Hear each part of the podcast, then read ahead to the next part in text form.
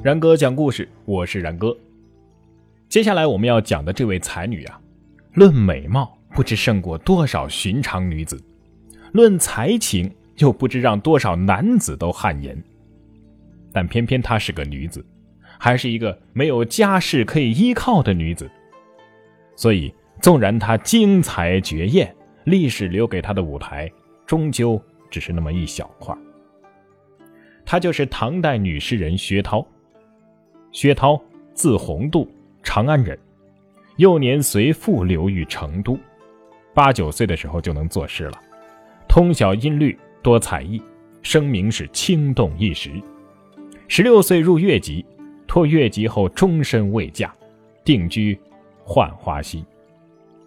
韦高曾拟奏请朝廷授以秘书省校书郎的官衔，但是搁于旧例，未能实现，所以人们往往称之。据说他八岁那年啊，父亲薛云看庭中有一棵梧桐树开得非常的茂盛，便以“咏梧桐”为题，随口说出了“庭除一梧桐，耸干入云中”两句，让薛涛来续答，来试他的才华。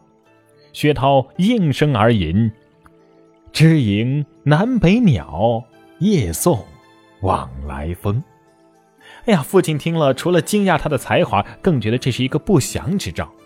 女儿今后恐怕会沦为一个迎来送往的风尘女子啊！果不其然，薛涛后来还真成了官妓。或许这就是命运呐。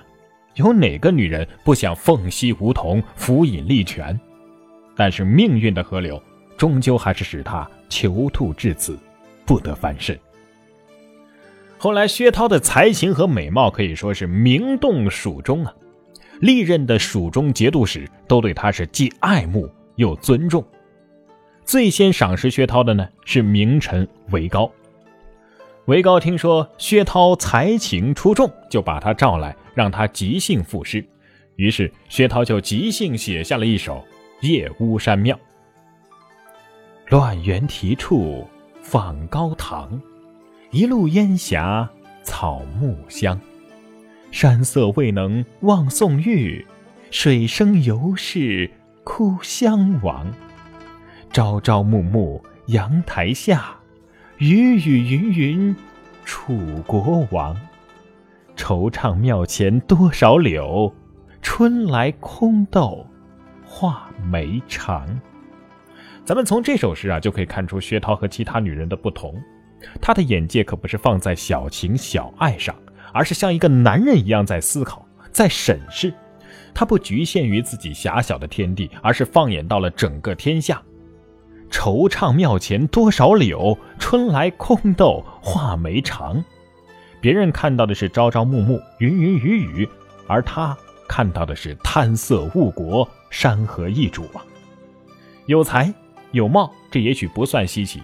难得的就是有这样的胸襟和。他和韦高的恋情大概也就是从这个时候开始的。一个是当朝名将，文武双全；一个是蜀中名妓，精才绝艳。于是薛涛就成了他的秘书、情人、知己。后来韦高上书朝廷，让朝廷下旨封他做真正的女教书。奈何封建教条终是作罢。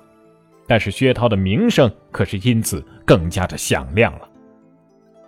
随着他的艳名远播，薛涛似乎有点得意忘形。出门有车相随，达官贵人为了求见他，纷纷送他钱物，他也不拘小节，全都照单收下，却又不私藏，而是悉数上缴。这一定是薛涛最幸福的一段时间。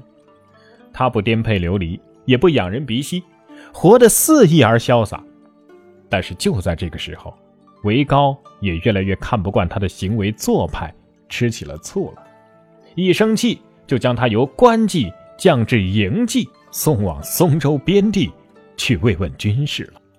薛涛可是真的被这一棒给打醒了，他终于明白了自己的处境。他的才是韦高发现的，他的名是韦高捧起来的，他的一切都是仰仗着韦高的。现在他惹恼了他。他要下放他到一个边远之地，他的心里一定是很委屈的。他曾经以为自己是自由的，但是最后才发现，自己不过还是别人手里的一个玩物而已，随时都能丢弃。为了挽回韦高，他写下了十首著名的离别诗，差人送给韦高。这十首诗是用犬、比、马、鹦鹉、雁、猪、鱼、鹰、竹，还有镜子来比喻自己，而把韦高比作是他所依靠的手、臼、龙、巢、池、壁、亭台，只因为犬咬亲情客，笔锋消磨尽。名居金玉郎，鹦鹉乱开枪；燕泥汉香枕，明珠有微瑕。鱼戏蛰芙蓉，鹰窜入青云。竹笋钻破墙，镜面被尘封，所以引起了主人的不快而厌弃了。听听人家这情书写的，用现在的话，那就像是在说：“哎呀，我知道我错了，我离开了你，我的处境真的很艰难，什么都不是。”这就是十足的一封认罪情书啊，太谄媚，却失了他诗里原有的气节。然而，仅就离别而言，薛涛的构思还算得上是非常新巧的，着眼的都是身边的事物，不惊不齐。写诗最难的就是在于能够把身边的寻常事物写得曲折动人，而我们的薛才女呢，写的是娓娓道来，如泣如诉。难怪维高看过之后，立刻就派人把她给追了回来，两个人和好如初。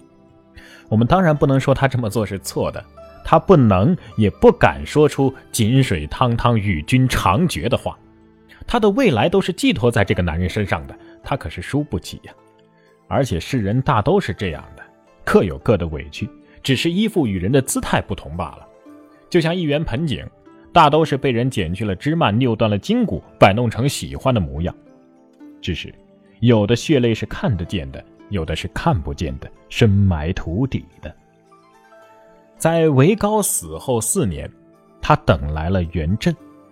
这一年他已经四十岁了，整整比元振大了十岁呀。提起元振，很多人都会想到那句“曾经沧海难为水，除却巫山不是云”。觉得能写出这样的诗句的男人，定然是很痴情的。但是我们知道，他不仅不是，反而是始乱终弃，喜新厌旧。正式娶妻之前，他就抛弃过一位叫做莺莺的女子。二十一岁的时候，元振与一位远亲家的少女崔莺莺相爱，后来呢，在后花园私定终身。莺莺曾赠玉给元振，并且痴情的嘱咐说：“欲取其坚润而不渝。”还取其始终而不绝，这表明了自己的忠贞不二啊！也期待元振不要辜负他。哪知道这元振进京之后，就断了与崔莺莺的联系，娶了一位三品大员韦夏卿十九岁的女儿韦从为妻。元振可以说是玩弄了崔莺莺啊，但是丝毫不感到愧疚，甚至还对这次艳遇津津乐道，在会真诗里卖弄身体写作。但是这些并不妨碍薛涛爱上他。他风流倜傥，且一章一句出无尽而走，急于珠玉。他的诗歌走俏比珠玉转手还快，所以啊，在大诗人元振面前，他忽然就变得低了，低到了尘埃里。双溪绿池上，朝暮共飞还。这就是薛涛对那段甜蜜时光的浪漫回忆。但是浪子的心从来都不会为谁而停留，元振也是如此。他甚至都没有当面告别，只留下了一首诗给他，说他峨眉秀美，跟卓文君差不多，还说言语巧偷鹦鹉舌，文章分得凤凰毛，意思是说他口才和文采都很好，并且发誓说，别后相思隔烟水，菖蒲花发雾云高。言下之意就是说我要走了，走得远远的，但是我会想你的。可是薛涛是何等聪明的女子啊！她终于知道自己喜欢的是一个什么样的人，也终于明白双宿双飞只不过是她自己的一厢情愿。最后的她是身着道服终了一生啊！正所谓“浮游之语，衣裳楚楚，心之忧矣，与我归处。”世人说起薛涛，总会想到他在《浣花溪》上自造桃红色的薛涛笺，也会想到当年他那万里桥边女教书之名。